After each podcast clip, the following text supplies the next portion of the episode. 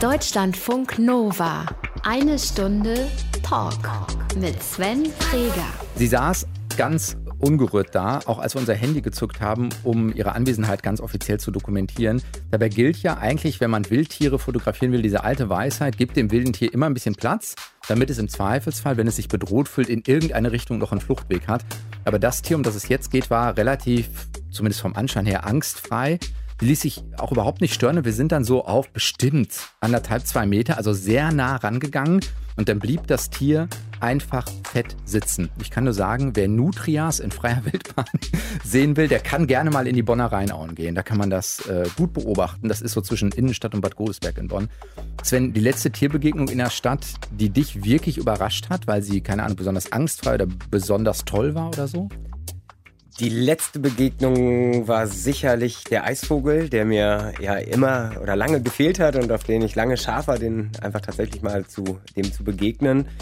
Und ja, der sich zwangsläufig einfach an den Menschen gewöhnen muss, musste, weil er fressen will und er jagt Fische und ähm, ist dann in der Innenstadt im Winter, weil im Umland die Gewässer zugefroren sind und der hat auch wenig Scheu. Normalerweise flüchtet der, wenn man 50, 60 Meter rankommt. Ähm, in der Düsseldorfer Innenstadt haben mich manchmal nur drei, vier Meter vom Eisvogel getrennt und ich konnte keine scharfen Bilder mehr machen, weil der Vogel zu nah dran war. Aber die Nahdistanz des Objektivs nicht. Hat sie nicht geschafft, genau. Wann hast du einen gesehen in der Düsseldorfer Innenstadt und in welchem, in welchem Teil von Düsseldorf? Ähm, direkt in Friedrichstadt, äh, Kaiserteiche Schwanenspiegel. Kann ich nur sehr empfehlen, da im Winter mal vorbeizugehen und vor allen Dingen auf den charakteristischen Ruf zu hören. Es macht dann Zieh, Zieh und dann ist der Eisvogel da und dann kann man ihn auch auf jeden Fall mal kurz beobachten. Wer das nicht im, äh, vor Augen hat, Eisvogel ist ein der, gut erkennbar an den bunten Farben und dem sehr spitzen langen Schnabel.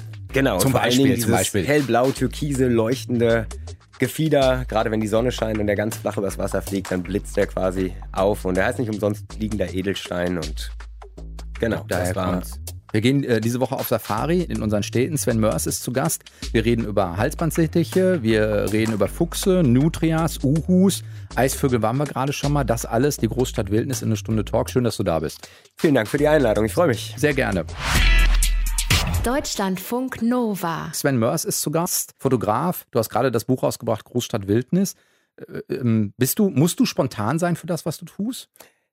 Ja, es ist natürlich viel. Es ist natürlich geplant, um einfach mir auch die Zeit zu verschaffen, äh, längerfristig mit den Tieren unterwegs zu sein. Ähm, manche Dinge sind aber sehr, sehr, sehr spontan. Ähm, dementsprechend klappen viele Sachen auch nicht, weil man für Tierfotografie unglaublich viel Zeit braucht. Ich habe versucht, als in Grevenbräuch jetzt vor einiger Zeit diese Anaconda ausgerissen ist, ähm, natürlich geht's da sofort hin, keine Frage. Ich warte auf so Momente, dass auch vielleicht mal jemand sein Krokodil in ein Baggerloch schmeißt. Dann ist es spontan, aber viele Sachen sind sehr geplant und man kann nach Tieren ja auch ein bisschen die Uhr stellen. Ähm, ne? Das heißt ja auch nicht umsonst Gewohnheitstier der Fuchs, der macht jeden Abend zur gleichen Zeit eigentlich dasselbe, zumindest wenn er Junge hat. Und ähm, dann kann man es doch recht gut planen. Aber wenn es um Wetterstimmungen geht oder wenn es um Arten geht, die mal ganz, ganz selten auftauchen, wie Seidenschwänze beispielsweise, die aus dem hohen Norden nur zum Überwintern kommen, dann ist das Ganze sehr spontan und ähm, ja, dann muss man mal das ein oder andere dann auch sausen lassen oder in Kauf nehmen. Wir testen jetzt deine Spontanität, denn am Anfang haben wir für unsere Gäste immer drei äh, rein fiktive, aber hoffentlich kreative Aktivitäten uns ausgedacht. Wir gucken mal, ob spontan was dabei ist, was du magst. Hier steht, äh, hier kommen drei Vorschläge für mögliche Aktivitäten für Sven Mörs. Äh, erste Möglichkeit, Wolf fotografieren. Würde ja in NRW sogar gehen. Wäre für mich absolut was. Versuche ich seit vielen Jahren. Ich fahre jedes Jahr in die Lausitz äh, eine Woche lang. Ähm, da mal nicht mit der Familie, sondern mit einem guten Kumpel von mir. Ähm, wir haben viel Zeit draußen verbracht. Wir sind, äh, haben wenig geschlafen. Ähm, meine Frau sagt immer, das ist ein Vorwand, damit du in Ruhe eine Woche lang Whiskyproben machen kannst. Ähm, ich würde ihn unglaublich gerne sehen. Ähm, und natürlich, ich sage immer, das Großstadtwildnisprojekt ist eigentlich mit dem Buch, mit dem Vortrag abgeschlossen. Wenn der Wolf in Dresden, Leibniz oder Chemnitz auftaucht, äh, Leibniz, Leipzig auch kein Leibniz, Leibniz, mit 52 mit irgendwelchen Butterkeksen.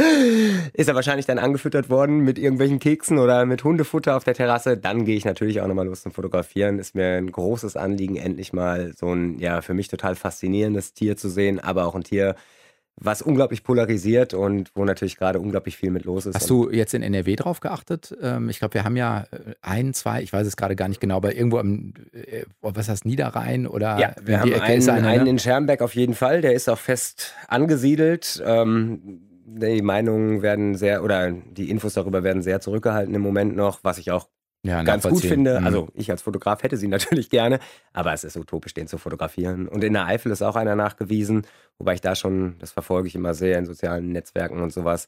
Ähm, der wird es, glaube ich, schwer haben. Da, der bekommt eine Menge Gegenwind von. Das heißt, irgendwann wird er das Zeitliche segnen, möglicherweise. Vielleicht. Man mhm. kriegt es natürlich auch nicht immer mit, was mhm. dann passiert. Zweite Möglichkeit, eine Nacht im Stadtwald ohne Zelt. Auch das ist super. Ähm, das, ich würde es an einem Tag machen, wo das Wetter gut ist. Also die größte Gefahr. Ähm, und ich glaube, das Schlimmste, was einem im Stadtwald passieren kann, ist, ähm, dass man nass wird, wenn es regnet. man braucht vor wilden Tieren da keine Angst zu haben. Die Tiere wissen genau, wie Mensch riecht. Die Tiere wissen genau, menschlicher Geruch ist was, was ja, nicht gut für uns ist und ähm, dann sind sie in der Regel verschwunden. Wenn man um sich herum Hundefutter austeilt ohne Ende, dann kommt bestimmt mal der Fuchs vorbei und vielleicht auch die Wildschweine, aber ja, nehme ich auch. Schon mal äh, irgendwie Sorge gehabt bei einer Tierbegegnung? Jetzt wahrscheinlich nicht in der Stadt, aber sonst irgendwie schon mal? Davor, dass das Tier was tut? Ja, oder davor, wo du gemerkt hast, keine Ahnung, jetzt stehe ich einem Tier gegenüber, wo ich mich auf einmal selbst nicht mehr sicher fühle, weil das Tier, keine Ahnung, vielleicht doch mal groß ist oder äh, sowas meine ich jetzt gerade. Ja, kann man dann ganz schnell abtrainieren, weil dann über sie, überwiegt irgendwann das Fotografenherz. In Berlin ähm, laufen ja wirklich die Wildschweinrotten durch die Wälder ganz, ganz zentral, äh, im Tegeler Forst zum Beispiel. Ähm, das war gewöhnungsbedürftig, als ich angefangen habe zu fotografieren. Es war sehr schön. Ich war mit Dirk Ehlert unterwegs, dem ähm, Wildtierbeauftragten von Berlin, der sich sehr, sehr gut auskennt. Und dann habe ich aus dem Auto das 500 mm Objektiv rausgeholt und er hat gesagt, was, wollt, was willst du denn damit? Ich habe gesagt, Wildschweine fotografieren und dann hat er gesagt, hast du nicht einen Weitwinkel? Und genau so ist es. Also die, ich bin den Wildschweinen näher gekommen, als wir zwei sitzen. Also wir waren 10 Zentimeter voneinander entfernt, äh, die Wildschweine und ich das war sehr gewöhnungsbedürftig, zwischen den Frischlingen zu sein und die Bache, die wirklich 160, 170 Kilo wiegt, ist in unmittelbarer Nähe. Ähm, die Tiere sind so an den Menschen gewöhnt. Es gibt einen Tourismus, die Tiere zu füttern mittlerweile. Wirklich, die Tiere tun einem nichts. Die Tiere reagieren natürlich panisch und aggressiv, wenn sie in Not kommen, wenn sie keine Fluchtwege haben. Aber so passiert da nichts. Und naja, dann kommt halt eben dieses Herz, wow, ähm, Wildtiere, so Wildschweine mit dem Weitwinkel in der natürlichen Umgebung zu fotografieren. Dann äh, schaltet man dann irgendwann auch Ängste oder Sorgen aus und ähm, kriegt dafür eben auch spektakuläre Bilder. Dritte Möglichkeit, eine Fotosafari durch den afrikanischen Nationalpark. Du dürftest wählen, welchen. Ja, habe ich schon gemacht. Ich war in der, ähm, im Tarangire Nationalpark in Tansania, ne? Tansania, genau, im Gorongoro-Krater, auch Tansania, ähm, auch Tansania ähm, und bin auch in Südafrika da unterwegs gewesen und in Namibia und ähm, es hat mir sehr, sehr großen Spaß gemacht. Ich würde auch unglaublich gerne wieder hin, ähm, weil das einfach schon 15 Jahre her ist. Da waren meine Fotofähigkeiten sicherlich noch nicht so großartig und nicht gut. Und ich wäre mit dem Ergebnis oder war mit den Ergebnissen nicht so zufrieden. Ich würde heute liebend gerne nochmal hin.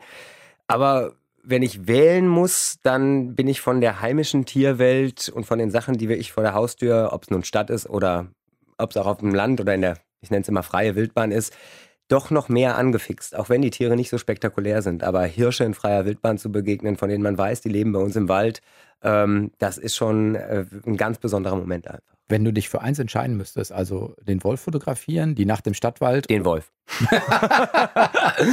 auf jeden Fall den Wolf. Der steht auf meiner Liste ganz oben von Tieren, die ich unbedingt mal sehen möchte. Der Wolf. Sagt Sven Mörs, ist Fotograf, jetzt gerade den Band Großstadt Wildnis rausgebracht. Weißt du, wann du das erste Mal darüber nachgedacht hast, Wildtiere in der Stadt zu fotografieren? Wann die Idee entstanden ist?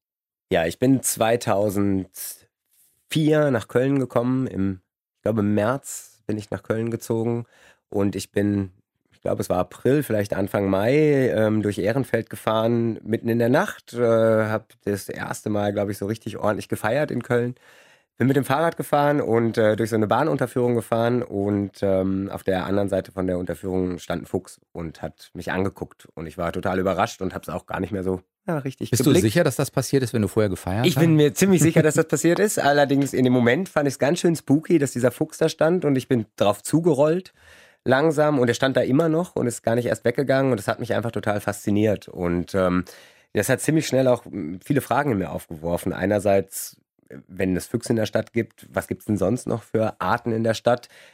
Dann habe ich mir natürlich die Frage gestellt, warum kommen die Tiere überhaupt in die Stadt? Und ähm, die dritte Frage, die dann natürlich daraus resultierte, war, ähm, wie kommen die Tiere mit uns Menschen zurecht? Mhm. Und es hat mich einfach brennend interessiert. Ich war vorher schon sehr an Tieren interessiert. Ich bin mit meinem Vater jeden Sonntag im Wald spazieren gewesen. Der hat mir ganz, ganz viel beigebracht. Ähm, aber da hat es, glaube ich, na, vielleicht noch nicht wirklich die Leidenschaft für die Stadtnatur eingesetzt, aber das erste Interesse und der erste Kontakt war auf jeden Fall da. Wo kommst du ursprünglich her? Ich komme ursprünglich aus Kleve vom Niederrhein und da gibt es viel viel Nichts, viel Natur und da bin ich den ersten Tieren auch begegnet. Wenn du einmal sagen müsstest, den Eisvogel hast du vorhin schon erwähnt in Düsseldorf. Was war für dich eine besondere, ein besonderes Tiererlebnis jetzt gerade für den Bildband? Oder es ist ja nicht, nicht nur ein Bildband oder für das Buch vielmehr? Ähm, ganz besonderes Erlebnis war sicherlich der Uhu auf der Zeche Ewald mitten im Ruhrgebiet, der sich freiwillig einen, einen Brutplatz ausgesucht hat, der Luftlinie 40 Meter von der Gastronomie entfernt gewesen ist, auf einem Gelände, was als Messe genutzt wird, Motorradmessen und sowas. Das war hochspektakulär. Vom Fotografischen am spektakulärsten waren sicherlich die Wildschweine in Berlin, ja, die zwischen Menschen da unterwegs sind. Es sind stattliche Tiere, große Tiere, spannende Tiere, süße, kleine, junge Tiere. Ähm, das war für mich so eins der absoluten Highlights. Gab es schwierige Dinge, von denen du wusstest, ah, das würde ich gerne, ich muss aber, keine Ahnung, du hast vorhin schon mal gesagt, sehr ein bisschen Timing. Also viele sind früh aktiv, was dann im Zweifelsfall heißt, ah, man muss mal früh raus oder sind klein und damit schwierig zu fotografieren. Also gab es so eine besondere Herausforderung?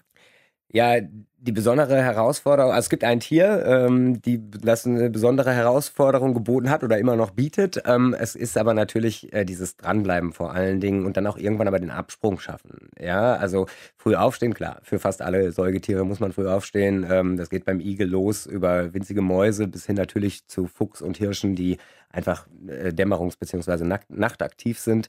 Ähm, die besondere, das besonderste Tier zum Fotografieren war sicherlich der Biber. Ich bin, ich glaube, siebenmal in, in München gewesen oder sechsmal in München gewesen, ähm, jeweils zehn, 14 Tage manchmal und habe ähm, natürlich dem Verlag, der ja in München sitzt, äh, großspurig versprochen, klar kriegt ihr Biberbilder, völlig außer Frage. Das größte europäische Nagetier, einen Meter lang, kann ja nicht so schwer sein zu fotografieren. Ähm, ich habe mir da fast im wahrsten Sinne des Wortes die Zähne dran ausgebissen. Es gibt eigentlich meiner Meinung nach nur ein Foto, was ich gemacht habe, was man irgendwie zeigen kann. Im Buch sind zwei.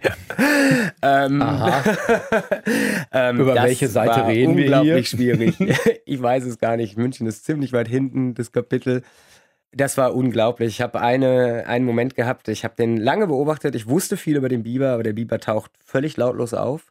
Beim Fuchs ist es ja so, du kommst aus der Hecke, äh, der kommt aus der Hecke raus oder aus seinem Bau raus, du weißt, wo er rauskommt und wo er wieder reingeht. Der Biber hat seinen Eingang zur Biberburg unter Wasser, das heißt, der plöppt irgendwo vor dir auf. Plöppen wäre schön, der kommt nämlich völlig lautlos aus dem Wasser und wenn es dann noch dunkel ist und du im Dunkeln dann auch noch fokussieren musst, nahezu unmöglich. Aber ich hatte immer gesehen, wo er manchmal aus dem Wasser aussteigt und ähm, dann wollte ich ein Bild machen, auch mit dem Weitwinkel, mit, der Fer mit dem Fernauslöser, äh, wie er rauskommt und frisst. Ich hatte alles wunderschön aufgebaut, habe tagelang ab abends immer am Ufer gestanden, habe die Fernbedienung in der Hand gehabt. Dann kam der Biber nach dem vierten Tag tatsächlich raus, saß direkt vor der Kamera. Es gibt ein Bild, allerdings ähm, ist das schwarz und man sieht so ein bisschen Biberschwanz. Ich hatte schlichtweg vergessen, den Blitz anzuschalten Nein. und ähm, es gibt kein Bild. Das heißt, äh, ich sehe, ich vermute, das sind die beiden. Ich habe es jetzt gerade mal aufgeschlagen Korrekt. für alle Nachleser Seite 150, 51. Ich habe so eine Ahnung. ähm, ähm, welches davon ist das, was dir gefällt? Naja, das Rechte ist zumindest klar erkennbar, dass es ein Biber ist und es gibt fotografisch auch ein bisschen was her, aber es ist trotzdem nicht das, was ich mir ersehnt und gewünscht habe aber ich bin mit dem Biber noch nicht fertig. Das Problem ist natürlich, im Vortrag kommt die Geschichte gut an, mhm. wenn ich dann ein schwarzes Bild zeige und danach zeige ich eine Aufnahme, wie ich selber auf dem Bild stehe und erkläre, dass so das Biberfoto aussehen sollte. Für ein Buch ist es schlecht, ein schwarzes Bild mit Konturen vom Biberschwanz ja, oder von einer Biberkelle zu zeigen. Oder du machst es als Rätsel. Was sehen Sie hier, meine Damen und Herren? So mit dem Buch und dann schlägt man um und dann sieht man, ist das, es Biber, Otter oder was auch immer. Das wäre hochspannend, aber davon gibt es so viele Geschichten, dass man da mäßig mit umgehen muss. Gibt es eine Community, wo du im Zweifelsfall mit vernetzt bist? Also keine Ahnung, es gibt 20 Leute in München, die sich um diesen Biber kümmern und wenn der irgendwo auftaucht, dann haben die eine Facebook-Gruppe oder eine andere Gruppe und schreiben das da rein und da bist du drin? Ja, das gibt es auf jeden Fall. Ich verfolge ganz, ganz viele Seiten, ähm, wo es um Sichtungen von Vögeln geht, von anderen Tieren geht. Ähm, ich bin sehr dankbar dafür, dass viele Leute das machen. Ähm, ich selber mache es nicht, weil ähm, ich werde auch tunlichst niemanden verraten, wo der Fuchsbau ist, denn ich möchte gerne da alleine da sitzen. Das ist das. letzten Endes habe ich mit sehr, sehr viel Freude dieses Buch gemacht, mache mit sehr, sehr viel Freude die Vorträge. Es macht mir einen irren Spaß, aber am meisten Spaß macht mir alleine, alleine draußen zu sitzen und zu genießen, ähm, diese Tierbegegnungen zu er erleben zu dürfen. Und wenn ich vor die Frage gestellt werden würde, die Kamera behalten dürfen, aber keine Tiere mehr fotografieren, äh, sondern nur noch Porträts oder sowas oder die Kamera abgeben, aber draußen sein dürfen, würde ich mich ganz klar fürs Draußensein entscheiden. Und deswegen ähm, bin ich froh, alleine solche Momente zu erleben. Warst du vor allen Dingen in den ganz großen Städten, also München, Köln, Berlin oder auch so mittelgroße? Ja, also na klar, die, die großen Großstädte natürlich. Aufgrund der Größe der Stadt und der unterschiedlichen Struktur ist natürlich so, dass einfach schon mal viel mehr und auch besondere Arten da sind in der Regel. Ähm, aber ich war auch in Heidelberg, ich war auch in, ähm, in Stuttgart, ich bin auch im Ruhrgebiet in verschiedenen kleineren Städten gewesen, in Neuss, das gerade mal eine Großstadt, äh, glaube ich, gerade eine Großstadt ist. Äh, je nachdem eben, wo gerade tiermäßig was los ist. In Mörs beispielsweise, wo dann im Winter einmal die Seidenschwänze eingefallen sind, diese mhm. kleinen Vögel, die ähm, hier nur sehr, sehr selten im Winter herkommen. Und äh, ich habe mich aber auf Großstädte beschränkt. Sag mal eine Größenordnung, wie lange arbeitest du an so einem Projekt, dass du wirklich die Tiere dann auch beisammen hast und sagst, okay, selbst wenn vielleicht vorher eine Liste von 30 Arten entsteht, davon haben wir 28 und damit können wir es machen? Also ich habe sehr intensiv die letzten fünf Jahre, jetzt muss ich ganz kurz nachdenken, 2014 ist, glaube ich, das erste Buch natürlich Köln entstanden, wo es nur um die Natur in Köln ging. Und nachdem das Buch fertig war, habe ich angefangen, mich mit den Großstädten in Deutschland zu beschäftigen. Und ich glaube, es sind jetzt fünf Jahre, wo ich mal sagen würde, ja, 20 Stunden die Woche ist sicherlich normal gewesen, darüber zu arbeiten, eher mehr wahrscheinlich. Wenn der Biber schon so schwer war, ist irgendwas nicht, hat irgendwas nicht geklappt? Ja, ich warte immer noch auf den Wolf in ja, okay, irgendeiner Wolf, deutschen Großstadt. Ja, okay. ähm, und was heißt nicht geklappt? Ne, ich glaube, man ist als Fotograf natürlich auch sehr schlecht zufriedenzustellen. Und ich habe oft diesen Anspruch, es könnte ja noch ein bisschen, es könnte ja noch ein bisschen, vielleicht als Schlagzahl mal, um den Fuchs zu fotografieren, wo ja ein Teil davon noch auf dem Titelbild ist. Ähm, ich habe ewig auf Füchse gewartet. Ich hatte viele Fotos, ähm, nichts, was mich wirklich umgehauen hat selber. Und im März 2018 oder im April 2018 habe ich einen neuen Fuchsbau entdeckt bei uns in Köln, beziehungsweise ich kannte den Bau schon, aber da waren Füchse drin. Ich habe vom 15. Juni bis zum 31. Juli in sechs Wochen über 240 Stunden am Fuchsbau verbracht und etwa 11.000 Fotos gemacht, bis ich so zufrieden war. Und ich glaube, es haben wenn mich nicht alles täuscht, sechs Fotos haben es ins Buch geschafft. Wie viel von den 11.000 kriegt, kriegt in deiner eigenen Bewertung vier oder fünf Sterne? Also wo du zumindest sagst, ah, das kommt in so eine engere Auswahl für einen Vortrag oder für ein Buch. Also sind es hinterher 20, 30 Bilder? Ja, maximal 20. Also ich glaube, von den 11.000 Fotos sind noch 100 über. Äh, der Rest davon, dann auch. Der Rest wird gelöscht. Ähm, es sind, glaube ich, 100 über, weil da einfach noch mehr irgendein Teil nur davon gefällt und man es vielleicht nochmal nutzen könnte, aber wirklich zeigbar und im Vortrag und im Buch verwertet wird eine Handvoll und dann gibt es da noch vielleicht fünf Minuten Filmmaterial oder vielleicht auch zehn. Man muss ja ne, von diesen 240 Stunden, die ich da gesessen habe, turnt er ja nicht 240 Stunden der Fuchs rum, sondern ich würde sagen, Nettozeit habe ich den Fuchs oder die ne, Fee und den Rüden, also die Elterntiere und die vier Jungtiere, vielleicht zehn, vielleicht 20 Stunden gesehen. Man merkt ja auch, so wie du es erzählst, wie sehr es dich begeistert. Warum, wenn dich die Tiere so faszinieren, Safari in der Stadt. Du könntest ja auch hergehen und sagen, na komm, ich gehe wirklich fast nur raus in die Natur. Also ist es dieser Widerspruch der Uhu, der im Zweifelsfall auf einer Zeche sitzt, weil es dann fotografisch doch mehr hergibt? Ja, tatsächlich, es ist irgendwie eigentlich auch so ein bisschen, ich bin da reingestolpert. Ich ähm, bin hier nach Köln gekommen und äh, hatte schnell wieder Reisepläne. Ich wollte eigentlich mit dem Fahrrad durch ähm, Afrika radeln, eine Reportage über Wasser im südlichen und östlichen Afrika machen. Und ähm, ganz plötzlich war meine Freundin schwanger. Ähm, dann wurde sie wieder schwanger und dann nochmal, dann wurde sie meine Frau und ähm, dann war klar, mit drei kleinen Kindern ist Afrika nicht so gut umzusetzen. Ähm, und ich musste was anderes suchen. Dann habe ich angefangen, hier in der Stadt zu fotografieren. Natürlich immer in den Parks. Die Tiere sind ja natürlich nicht hier irgendwie bei euch im Die sitzen Gebäude. oben auf dem Dach vom Deutschlandradio. Alle. Vielleicht oben auf dem Dach, ja, aber auch nicht die Füchse und nicht die Wildschweine. Aber wir haben ganz viele schöne Tauben. Ja, das glaube ich. Tauben können auch sehr sexy sein, wenn man sie schön fotografieren kann. ähm, tatsächlich war es so, es hat mich total gestört, die Stadt. Unglaublich. Ich habe Fotos gemacht, immer war ein Schild im Weg, ein Fuß von irgendeinem Menschen, der vorbeigelaufen ist, ein Auto, ein Haus oder sowas. bis ich angefangen habe, auch mal irgendwann soziale Medien zu benutzen und die Leute gesagt haben, das ist doch eigentlich total geil, dieser Widerspruch und äh, ne, das ist doch toll damit. Dann kann man sehen, hey, der Lebensraum ist eben nicht gelackt und geleckt, sondern äh, eben in der Stadt. Und ich mag sehr authentische Bilder. Also ich muss nicht den perfekten Schmetterling fotografieren, ähm, sondern ich möchte ihn ja auch abbilden, ja, wie er vielleicht nur noch mit einem Dreiviertel Flügel fliegt oder dass er eben ja nicht auf einer wunderschönen Glockenblume sitzt, sondern eben auf einem Bahngleis oder was auch immer. Und dann ist aus dieser Not heraus eigentlich das geworden, was es heute geworden ist und meine absolute Leidenschaft. Und es ist sicherlich dieses einerseits etwas, was ja von vielen Leuten sehr kritisch betrachtet wird. Ne? Wir nehmen einerseits den Tieren sehr viel Lebensraum weg. Ähm, was sollen die Tiere überhaupt bei uns, sagen andere Menschen. Ich freue mich über alles, was ich so an Kontrasten sehe und ich bin der festen Überzeugung, die Meise, die in der Ampel lebt, äh, hier am Gürtel, wo jeden Tag, weiß ich nicht, 10.000 Autos vorbeikommen, die Meise ist ja nicht bescheuert. Die Meise sucht sich ihren Platz schon selber aus. Und in meinen Nistkasten im Garten geht sie nicht, weil er zu tief hängt oder weil er in die falsche Richtung hängt. In den in den hohlen Ampelpfeiler aber sehr wohl. Und das kann die, macht die Meise sicherlich aufgrund von, von Platznot, aber sie würde nicht reingehen, wenn sie irgendwas stören würde. Die weiß ganz genau, wie viele Autos da vorbeikommen. Und darum bin ich da auch nicht so skeptisch, ähm, dass das Zusammenleben nicht funktioniert. Das, dafür habe ich die letzten Jahre viel beobachtet, dass es auch durchaus gut funktionieren kann. Und das finde ich einfach total spannend, wie Tiere sich anpassen können und ähm, wie schnell Tiere auch Verhalten umändern können. Hast du das Gefühl, oder ist das, was in deinem Hinterkopf los ist, auch ja, ich weiß es nicht, eine ökologische Botschaft, weil das hört sich jetzt an wie, hey, seid nicht so pessimistisch, es kann sich auch anpassen. Jetzt könnte man sagen, ja, es sind ja kleine Nummern und trotzdem ist viel natürlicher Lebensraum auch verloren gegangen. Oder geht es eher darum zu zeigen, auch mit so einem Bildband, ich wecke erstmal Begeisterung dafür, ich wecke erstmal einen Blick dafür, guckt mal hin, da gibt es einen Fuchs in der Stadt. Also das wäre nochmal ein bisschen, vielleicht ein Schritt vor der Debatte sozusagen. Also ich, ich bin überhaupt kein Wissenschaftler, ich bin auch überhaupt kein Theoretiker. Ich ähm, bin letztens gefragt worden, ja, hast du dich in der Schule auch schon für Bio interessiert? In der Schule habe ich mich eigentlich für nichts interessiert.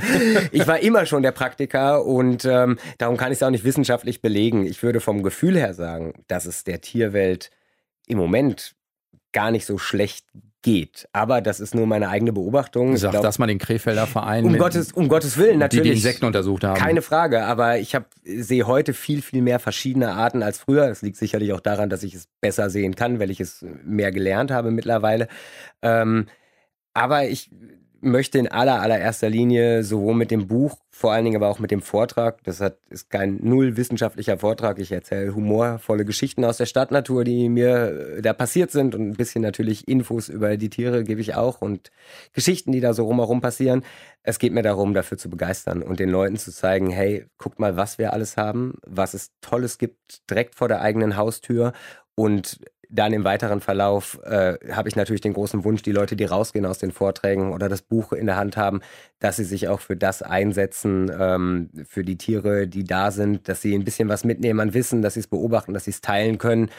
Und ähm, ja, meine Art des Einsatzes, glaube ich, für die Stadtnatur ist eher weniger in irgendwelchen Vereinen oder sowas. Ich glaube, ich habe den Weg gefunden für mich, mich da einzusetzen, indem ich dafür begeistere und ähm, damit vielleicht ein bisschen Aufmerksamkeit schaffen kann. Was ist für dich, du hast es vorhin beim Biber schon mal gesagt, kannst du das sagen, ein gutes Bild? Boah, das ist ganz, ganz schwierig. Ein gutes Bild ist natürlich eigentlich ein Bild in unserer heutigen Zeit, wo das Internet natürlich voll ist von allem. Ähm, ein Bild, was es noch nicht gibt. Ja, das, das geht noch ich glaube, ich habe exakt ein Bild davon im Buch, äh, also ist zumindest meine Meinung, aber wenn ich mit meiner Nämlich? Frau spreche, findet sie es nicht so. Es gibt ein Weitwinkelfoto von einem äh, Frischling mit einem Graffiti im Hintergrund. Berlin ist ganz hinten im Buch, auf einer Doppelseite. Hinter, noch ein Stück weiter. Hinter München, Bienen, Fuchs. Noch weiter, da kommt da. es. Und das ist tatsächlich, glaube ich, mit eins der ganz, ganz wenigen Bilder, wo ich sage. Ist ja voll untersichtig aufgenommen. Ja. Also im Sinne von, du liegst quasi auf dem Boden, oder die Kamera liegt zumindest auf dem Boden und du fotografierst das Wildschwein von unten nach oben in die Schnauze und dahinter ist ein Graffito. Genau, und Wildschweine in freier Wildbahn lassen sich mit dem, mit dem Weitwinkel einfach nicht fotografieren. Das ist halt in Berlin möglich. Die Perspektive, ich finde sie nach wie vor großartig. Krieg, ähm, es kriecht in die Kamera. Das Wildschwein rein. lacht in die Kamera, der Frischling. Ähm, das ist, glaube ich, eins der wenigen Bilder, wo ich sagen würde, ja, das gibt es vielleicht so noch nicht. Noch nicht. Äh, in der Stadtnatur bestimmt noch nicht. Zumindest das, was ich von Stadtnatur kenne. Und da habe ich mich viel mit beschäftigt, mit jeglicher Literatur. Ähm, natürlich geht es darum, genau solche Bilder zu machen, um Interesse zu wecken und vielleicht auch ein bisschen zu fragen, was ist es überhaupt und wie ist das entstanden, wo ist das und Begeisterung dafür zu wecken, damit Leute bei einem Bild bleiben und auch länger gucken. Ähm, das gelingt nicht immer oder in den meisten Fällen eigentlich auch nicht. Ähm, aber ein gutes Bild ist, wenn ich, glaube ich, ein bisschen Lebensraum mit abbilden kann, wenn man sieht eben, die Tiere sind in der Stadt aufgetaucht. Auch das ist mir leider beim Biber nicht gelungen. Ähm, beim Fuchs dafür dann doch umso mehr. Ähm, und mir geht es aber auch darum, einfach das Schöne am Tier einfach zu zeigen. Ja, dieses Ästhetische und nicht. Also zum Beispiel jetzt eine, weiß ich nicht, eine Frischlingsleiche äh, vor äh, Graffiti wäre jetzt nicht unbedingt naja, wobei auch das ist ja Realität. Das ist ja auch eine Leiche im Buch auf der vorletzten ah, Seite. Der ja. Äh, kleine Steinmarder, der einfach noch nicht so gut gelernt hat, dass von mhm. Autos in der Stadt Gefahr ausgeht und überfahren worden ist. Auch das gehört dazu und das ist die größte Gefahr sicherlich für Wildtiere in der Stadt.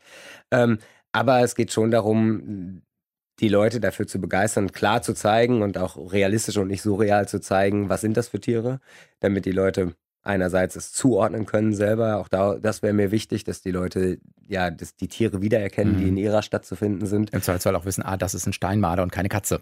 Genau, oder mhm. das ist ein Halsbandsittlich, ähm, wie wir sie hier zu Köln zu Genüge in haben. Bonn auch. Und, und in Bonn auch. Und kein grüner Papagei. Ja. Oder eine Nutria ist eben eine Nutria und keine Ratte. Und gar kein Biber. Ja. Leider, ja. muss man sagen. Dann wäre es einfacher gewesen mit dem Fotografieren. Ja, ja, das stimmt. Wer die Bilder nachgucken möchte, kann das. Großstadtwildnis heißt das Ganze. Du hast vorhin in so einem Nebensatz mal gesagt, bei den Wildschweinen gibt es ja diese klassische Debatte zwischen auf der einen Seite ist das reizvoll, die auch zu fotografieren oder bestimmt auch mal toll, einfach zu sehen, krass, da sind Wildschweine. Jetzt kenne ich aber auch diese Debatten von, die laufen durch die Stadt, die laufen durch die Vorgärten, äh, keine Ahnung, Familien mit kleineren Kindern und so. Ist das was, was in Vorträgen, wenn du unterwegs bist, auch aufpoppt und Leute sagen, wie kannst du nur die so schön darstellen oder so? Ja, das, es wäre ja nicht so schlimm, wenn sie nur durch die Stadt laufen würden, aber wer schon mal gesehen hat, wie ein Feld aussieht, äh, was Eher durchgepflügt ja, genau. von Wildschweinen und das sind natürlich auch die Gärten, die, wenn die Wildschweinrotte einmal im Garten gewesen ist, dann kann man ähm, neu anfangen von vorne. Vielleicht stehen die Bäume noch. Aber ähm, natürlich gibt es auch Übergriffe, keine Frage. Aber die wenigen Übergriffe, die es gibt, die sind in aller, allergrößter Regel durch Fahrlässigkeit von uns Menschen gemacht. Es stehen überall große Schilder, dass Wildschweine da sind. Es ähm, wird darauf hingewiesen, dass Hunde angeleint werden sollten, ähm, weil äh, natürlich da eine Gefahr besteht, wenn die Hunde frei im Wald unterwegs sind. Ähm, und eigentlich glaube ich zumindest, weiß auch jeder, dass man die Tiere nicht bedrängen sollte. Und ähm, die, der letzte Übergriff, von dem ich weiß, der ist letztes Jahr gewesen. Da hat ein, ein freilaufender Hund eine, einen Keiler aufgescheucht mitten am Tag, als er gepennt hat. Und dann hat der Keiler sich in dem Hund verbissen oder den Hund angegriffen. Und das Herrchen ist dazwischen gegangen, was man natürlich auch verstehen kann, aber mit 160 Kilo Wildschwein muss mhm. man sich nicht anlegen. Beide schwer verletzt, sowohl Hund als auch Herrchen. Ähm, das ist die eine Situation. Kurz davor haben vier Jugendliche eine ausgewachsene Bache, die auch 130, 140 Kilo gewogen hat, in einen U-Bahn-Schacht gescheucht. Ja, und wenn die nicht mehr weiß, wie es weitergeht, dann dreht sie halt um und dann rollt die auch und rennt. Und ähm, das wird leider, ja, glaube ich, nicht deutlich genug dargestellt, dass wir Menschen da einfach ein bisschen besser drauf aufpassen sollten. Und ich glaube, da geht viel verloren, oder ist in unserer heutigen Zeit auch viel verloren gegangen, wenn die Leute, ob hier in Köln, in Düsseldorf, in, in München oder in Berlin oder Hamburg, einem Fuchs begegnen, dann ist der erste, äh, erste Gedanke, oh, der ist so nah, der hat bestimmt Tollwut wir haben seit 30 Jahren keine Tollwut mehr in Deutschland oder ich glaube, der letzte bekannte Fall ist von 92 oder sowas. Alles flächendeckend damals geimpft worden, viele Tiere geschossen worden. Die Tiere sind so nah, weil sie sich an den Menschen gewöhnt haben, weil sie wissen, dass keine Gefahr vom Menschen ausgeht, weil sie von ganz, ganz vielen Menschen auch fatalerweise gefüttert werden und ans Katzenfutter kommen, was auf der Terrasse steht. Ähm, aber das weiß kaum jemand. aber das heißt, uns fehlt doch insgesamt in Summe damit auch erstmal Wissen über Tiere, über Lebensraum, über deren Verhalten. Also da fehlt immer noch viel an ja, an Verständnis. Ja, ich glaube, wir müssen oder wir sollten wieder dahin zurück, wo wir noch vor nicht allzu langer Zeit gewesen sind. Unsere Großeltern, die sind morgens aufgestanden, haben die Türe aufgemacht, haben rausgeguckt und haben gewusst, ob sie die Ernte einfahren müssen oder nicht. Ähm, heute ist das fast alles verloren gegangen. Ich, manchmal höre ich mich da vielleicht ein bisschen spöttisch an, aber ich habe es Gott sei Dank irgendwie in die Wiege gelegt bekommen, trainiert bekommen. Und für mich ist es selbstverständlich zu sehen, was ist eine Amsel, was ist ein Spatz. Ähm, für ganz, ganz viele Leute nicht. Ich habe in der Grundschule noch die Singvögel auswendig lernen müssen Ja, was bringt das? Es bringt Begeisterung für die Natur, für unseren Lebensraum, für das, was eigentlich wichtig ist, was wir alle brauchen, um zu entspannen, um aber auch atmen zu können und uns bewegen zu können, um die Seele mal baumeln zu lassen. Und das ist, glaube ich, ein bisschen verloren gegangen oder in den Hintergrund gerückt. Und das, glaube ich, wäre schon wichtig, einfach ein bisschen was oder ein bisschen mehr darüber zu wissen, ja. Kannst du rausgehen ohne Kamera? Also kannst du sagen, ich gehe in die Natur und genieße es einfach oder ist schon die Kamera immer dabei? Weil es könnte ja sein. Ja, ich kann das, wenn ich mich extrem zwinge. Es ist tatsächlich so, wir waren Alle deine Freunde, die das jetzt hören, schütteln mit dem Kopf und wissen, es ist, nicht der Fall. Meine Frau vor allen Dingen. Ja. Das, aber ich war jetzt äh, zwei Wochen im Sommer auf Spiekeroog und es ist eine phänomenale Tierwelt auf Spiekeroog. Also angefangen natürlich von Seehunden und Robben, die da schon mal am Strand liegen, über tausende Wattvögel, also auch wirklich Strandläufer Arten, und so. Strandläufer. Und ähm, natürlich, wir waren vorher auf Radtour äh, noch unterwegs, kann ich das 500 Millimeter nicht mitschleppen. Das ist einfach Etwas groß wahrscheinlich. dreieinhalb Kilo schwer, das passt in keine Handtasche und nirgendwo rein. Das ging einfach nicht. Ich habe mich schon sehr geärgert. Ich habe äh, Sandregenpfeifer, äh, Sandregenläufer fotografiert ähm, und ähm, ich muss auf jeden Fall nochmal nach Spiekeroog zurück mit einer anderen Fotoausrüstung und eigentlich muss die Kamera schon dabei sein. Gibt es einen Spot mal jenseits von Tier, Wolf, wo du sagst, vom Ort her würdest dich nochmal reizen? Also zum Beispiel beim Wattenmeer weiß man, da, ne, da ist klar, du hast Wartvögel, du hast äh, ein paar Seevögel haben, vielleicht sogar je nach Jahreszeit ein paar Zugvögel. Also gibt es so einen Ort, wo du sagen musst, ah, da nochmal gerne hin, weiß nicht, MacPom Seenplatte zur Kranichzeit oder das ist jetzt ein Klassiker. Ja, wir waren tatsächlich auch da, ist auch wunderschön, gefällt mir total gut. Wo ich ganz, ganz selten erst war, sind die Berge. Das würde mich sehr interessieren. Einmal Greifvögel, Rückkehr der Geier, ähm, Bären im Idealfall, je nachdem, wo man ist. Steinböcke und sowas habe ich noch nicht gemacht. Aber also die Lau Lausitz ist was, wo mein Herz echt höher schlägt. Da ist wirklich intakte Natur vor der eigenen Haustür. Da setzt man sich irgendwo in die Botanik und man sieht jeden Tag drei neue Arten. Das auf jeden Fall. Und äh, wo ich sehr, sehr gerne hin möchte und auch lange darauf gewartet habe, ist sicherlich Zingst, Dars mit der Hirschbrumpft am, am Wasser und da läuft aber jetzt ab dem 1. Oktober eine ganz große Ausstellung über Großstadtwildnis. Da werde ich auch einen Vortrag halten und damit hat sich das, dann wird sich dieser Traum dann auch endlich mal erfüllen und Ab zur Ostsee. wunderschönem Licht, genau, die Tage an der Ostsee verbringen. Wenn du zum Abschluss mal drei Tipps äh, geben müsstest, also äh, den Biber in München ist klar, die Location äh, würdest du nicht rausgeben. Beim ähm, Eisvogel haben wir vorhin schon gehört, Düsseldorf. Was gibt es noch so drei, vier Tipps, wo du sagst, ah, da ist eigentlich relativ leicht, doch mal was zu sehen? Also der Eisvogel ist eigentlich in jeder Stadt mittlerweile anzutreffen. Ähm, beste, beste Location hier in Köln ist auf jeden Fall der Zoo. Also nicht hinter Gitter, sondern frei. Ne? Der ist, wenn du den Elefanten sehen willst, gehst du drei Gehege weiter. das sagen meine Kinder immer, Papa, warum gehst du eigentlich immer so aufwendig an den Fuchsbau? Geh doch in den Zoo. Da sind ja auch Ja. ganz viele Tiere. Da gibt es übrigens auch Otter. Da gibt's auch Otter. Ja. ja, und Waschbären, die Ja. habe ich auch nur mäßig fotografieren können. Nein, aber tatsächlich, die Eisvögel kommen ja eben in die Stadt und in den Gewässern im Zoo ist immer Bewegung. Da sind die Springbrunnen an und da waren im letzten Jahr allein fünf Eisvögel an den Ententeichen und sowas. Gibt's aber auch in Mörs, eben in Düsseldorf. Das ist sicherlich eine, ein Top-Ding, wenn es lange kalt gewesen ist, wenn nur noch wenig Wasserfläche frei ist. Also so Januar, Februar, dann sind sicherlich die besten Möglichkeiten. Dann kann ich nur dringend empfehlen, beim Autofahren, ähm, zumindest wenn man Beifahrer ist, aus dem Fenster zu gucken. Wenn man die Stadtgebiete verlässt, wenn so diese große Kulturlandschaft anfängt um die Städte, da stehen die Tiere am Abend und äh, wenn man mit ganz wachen Augen aus Köln rausfährt, ähm, dann findet man auch locker ab spätestens 19 Uhr Rothirsche auf den Wiesen direkt an der Autobahn. Ähm, und na klar, wenn man wirklich was sehen möchte, dann setzt man sich einfach mal abends in den Park ähm, auf eine Bank, guckt, dass der Park vor einem nicht in Windrichtung ist, dass also der eigene Menschengeruch nicht in Windrichtung Park ist, wo man beobachtet, sondern man Gegenwind hat. Und dann sieht man in Berlin vielleicht Wildschweine und Füchse und Marder und Waschbären, in München vielleicht mit Glück, wenn Wasser in der Nähe ist, den Biber. Ähm, eine Fuchsbegegnung kann man, wenn man viel Geduld hat und die ganze Nacht Zeit hat, fast erzwingen. Sagt Sven Mörs. Das Ganze kann man nachgucken, nachlesen. Großstadt Wildnis heißt das äh, Buch. Auf Tiersafari in unseren Städten unterwegs ist der Untertitel. Was du erlebt hast und welche Tiere wir äh, auch in unseren eigenen Städten einfach sehen können, wenn wir die Augen ein bisschen offen halten, das hast du uns erzählt. In Deutschlandfunk Nova eine Stunde Talk diese Woche. Vielen Dank dafür. Ja, vielen Dank für die Einladung, hat mich gefreut. Ja, mich auch. Ihr könnt das Ganze hören bei uns auf der Homepage deutschlandfunknova.de im Stream oder natürlich im Podcast von eine Stunde Talk, wo ihr euch den Podcast runterladet. Und ich bin nächste Woche wieder da. Sven Präger, macht's gut. Ciao. Deutschlandfunk Nova.